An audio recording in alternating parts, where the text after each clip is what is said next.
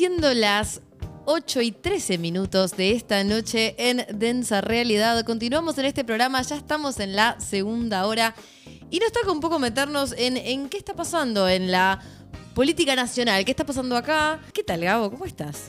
Podría estar mejor, pero. Y bueno, pero como todo bien. es un poquito, ¿no es cierto?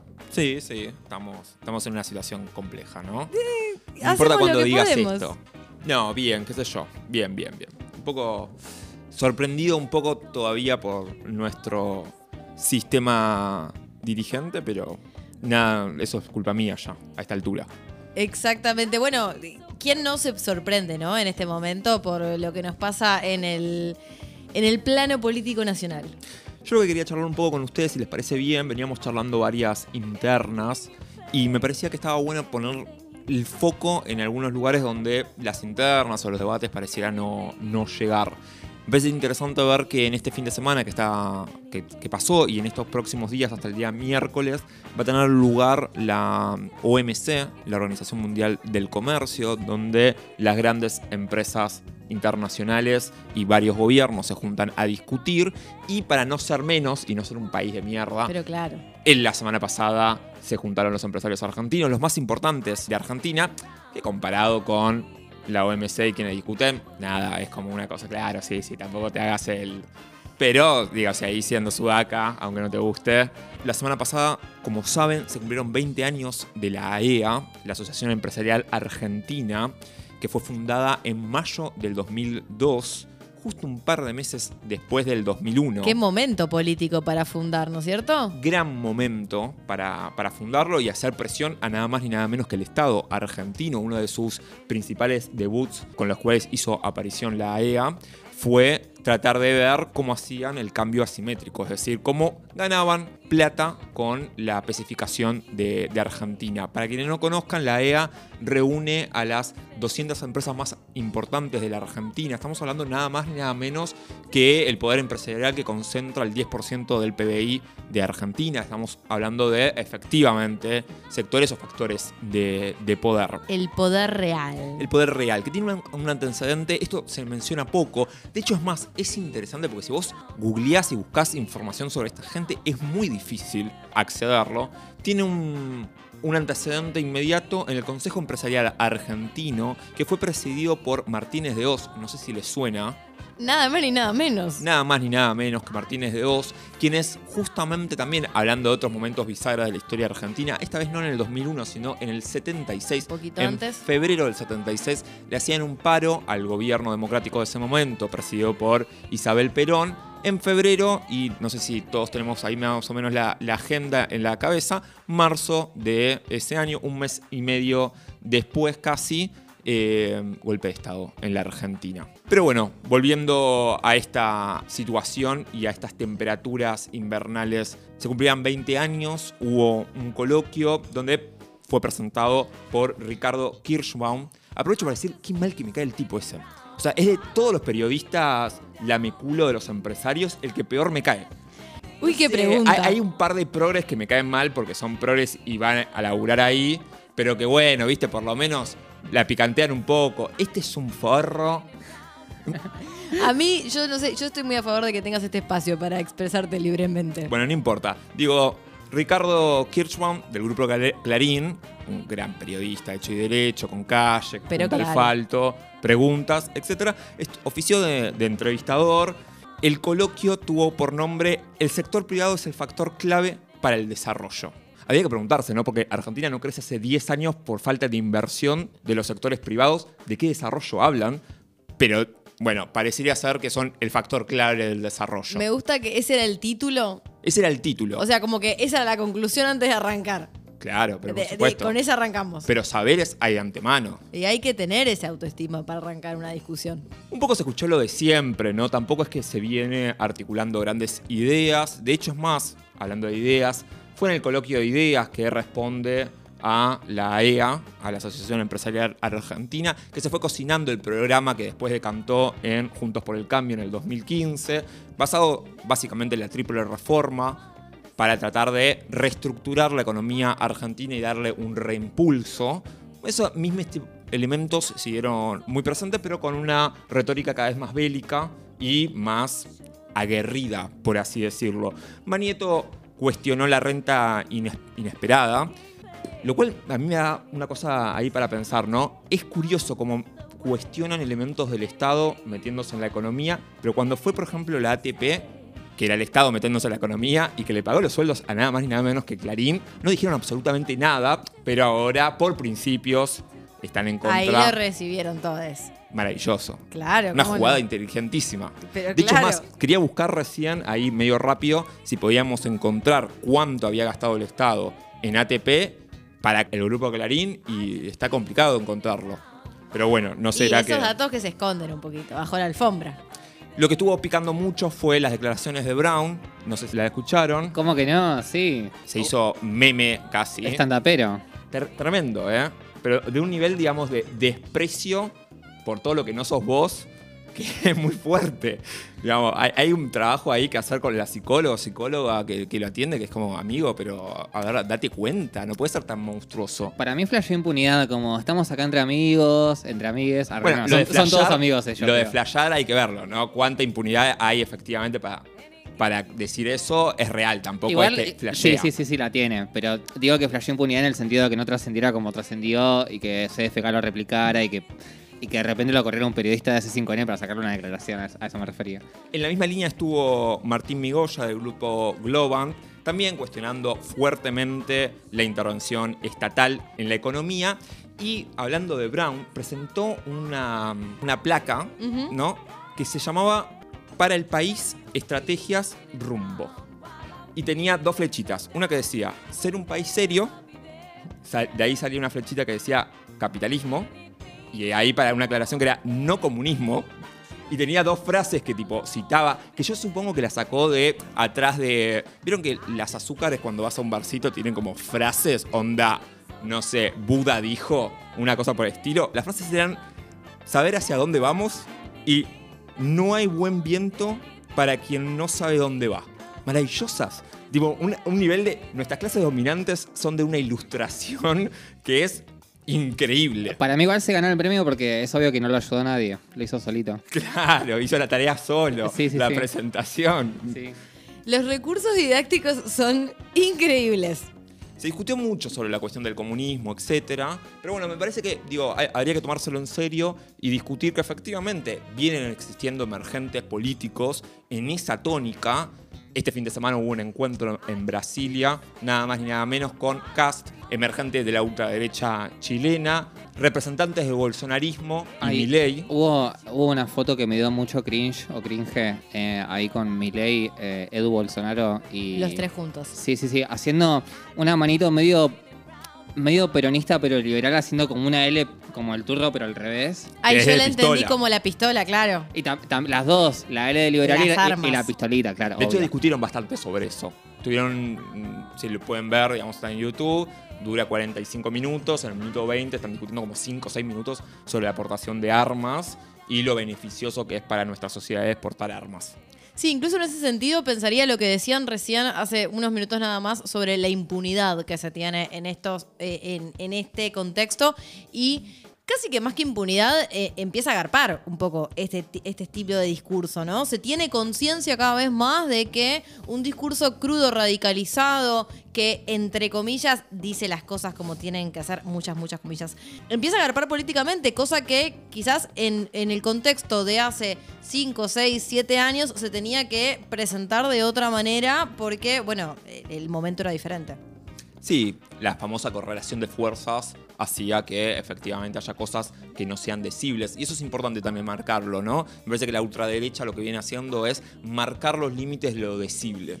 Hasta hace un tiempo en Argentina algunas palabras o algunos cuestionamientos, por ejemplo con los desaparecidos, eran casi impensables. Totalmente. Hoy en día esos tipos de consensos postdemocráticos están un poco en cuestión y se ven cada vez más corroídos por este tipo de discursos, lo cual me parece que hay que tomar en serio y efectivamente pensar qué es lo que está pasando y qué otros contradiscursos se, se articulan en torno a eso. Y si esos contradiscursos no terminan siendo muchas veces también muy conservadores. Conservadores en el sentido de conservar las cosas tal cual son. Entonces me parece que en ese juego habría que pensar la relación. Pero me parecería importante est- esta situación, no solo para marcar la alineación directamente con los elementos más ultraderechistas, sino volver a pensar que desde esas usinas es donde se, se cocinan, se articulan los programas de gobierno. Insisto, Totalmente. fue en el 2001 con la devaluación que permitió la especificación para que estos sectores ganen y de alguna manera desarrollar el mercado interno, cosa que es parte del discurso progresista.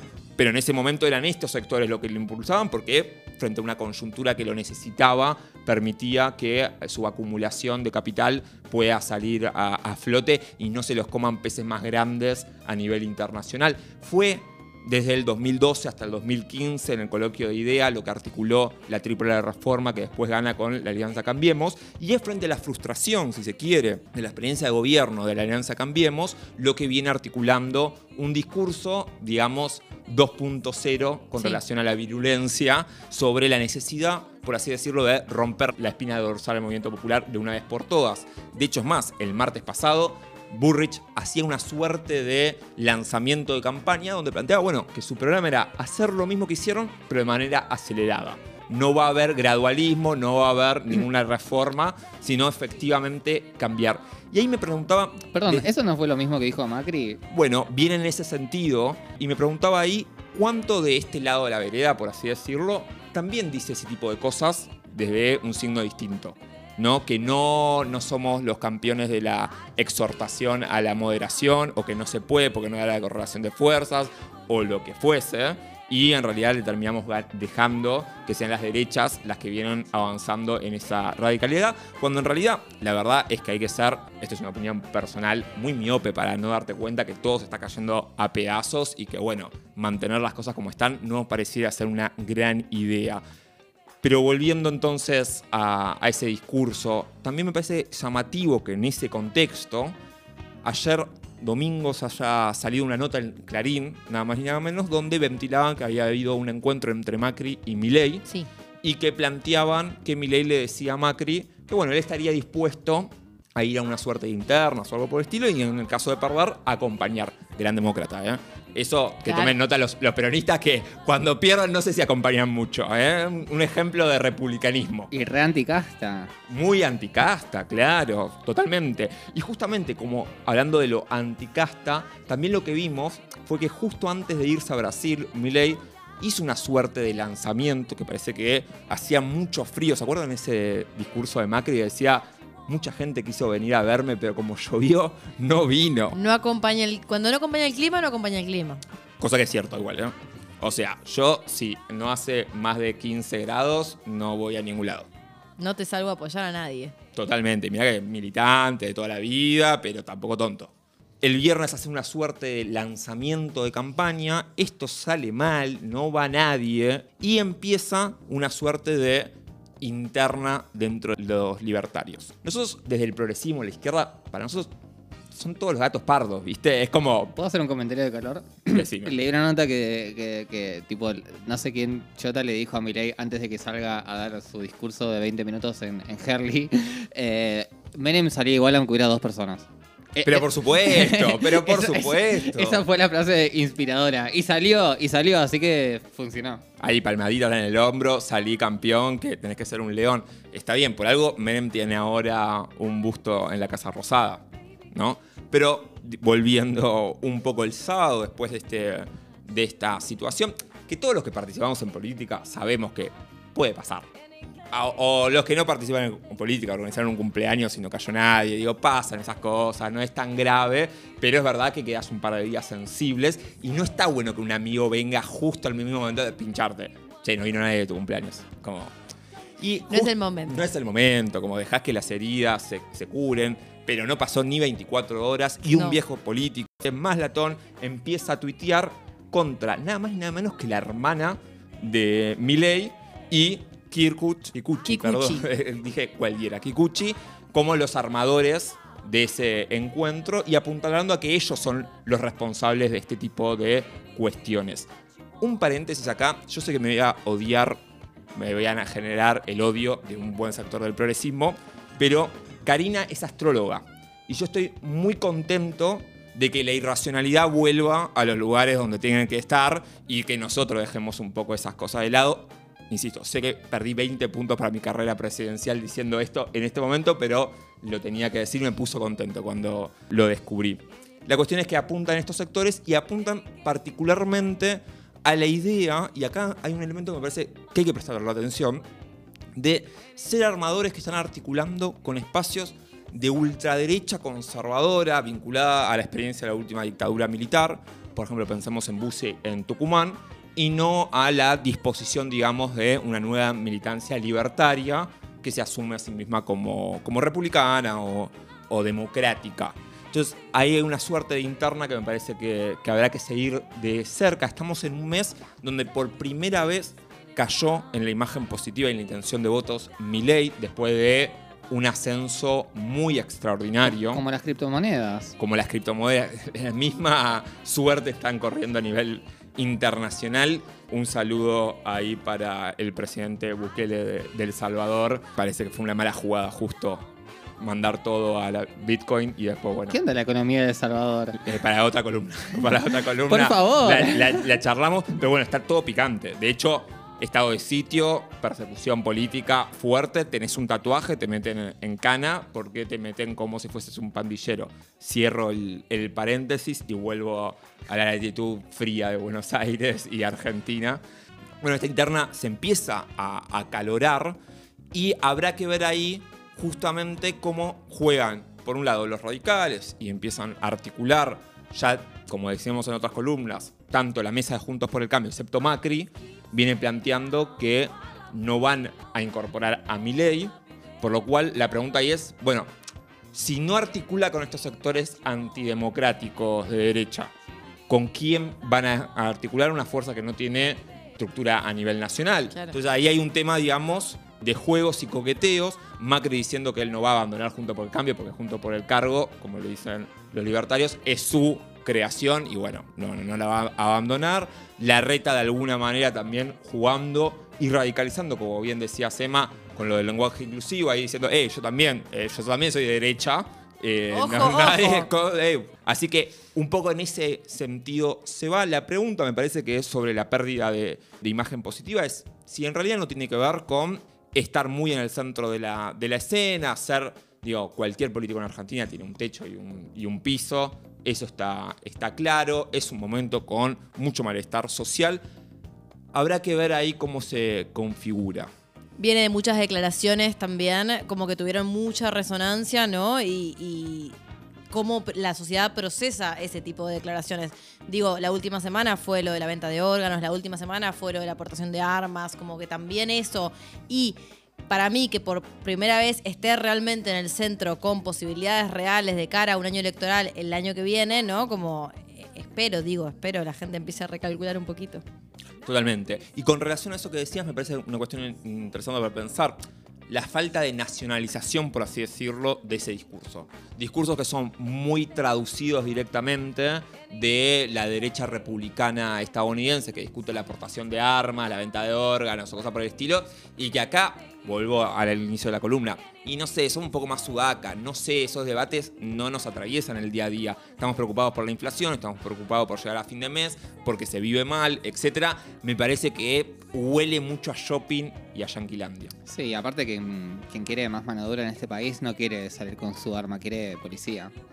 Totalmente. Pero bueno, seguiremos de cerca la coyuntura argentina que tantas esperanzas y alegrías nos da. Así que esperemos que en el Mundial la selección haga una buena performance. Porque, no, o sea, dale, alguien, uno, un héroe en todo este lío. Tráeme la Copa Messi. ¿Cómo nos debemos esa columna que ya se viene, ya se viene? Densa Realidad ha vuelto en esta tercera temporada un poco también para cubrir lo que va a ser el Mundial en la segunda parte de este año. Y nos vamos con un tema porque se viene un bloquecito cultural hermoso en Densa Realidad.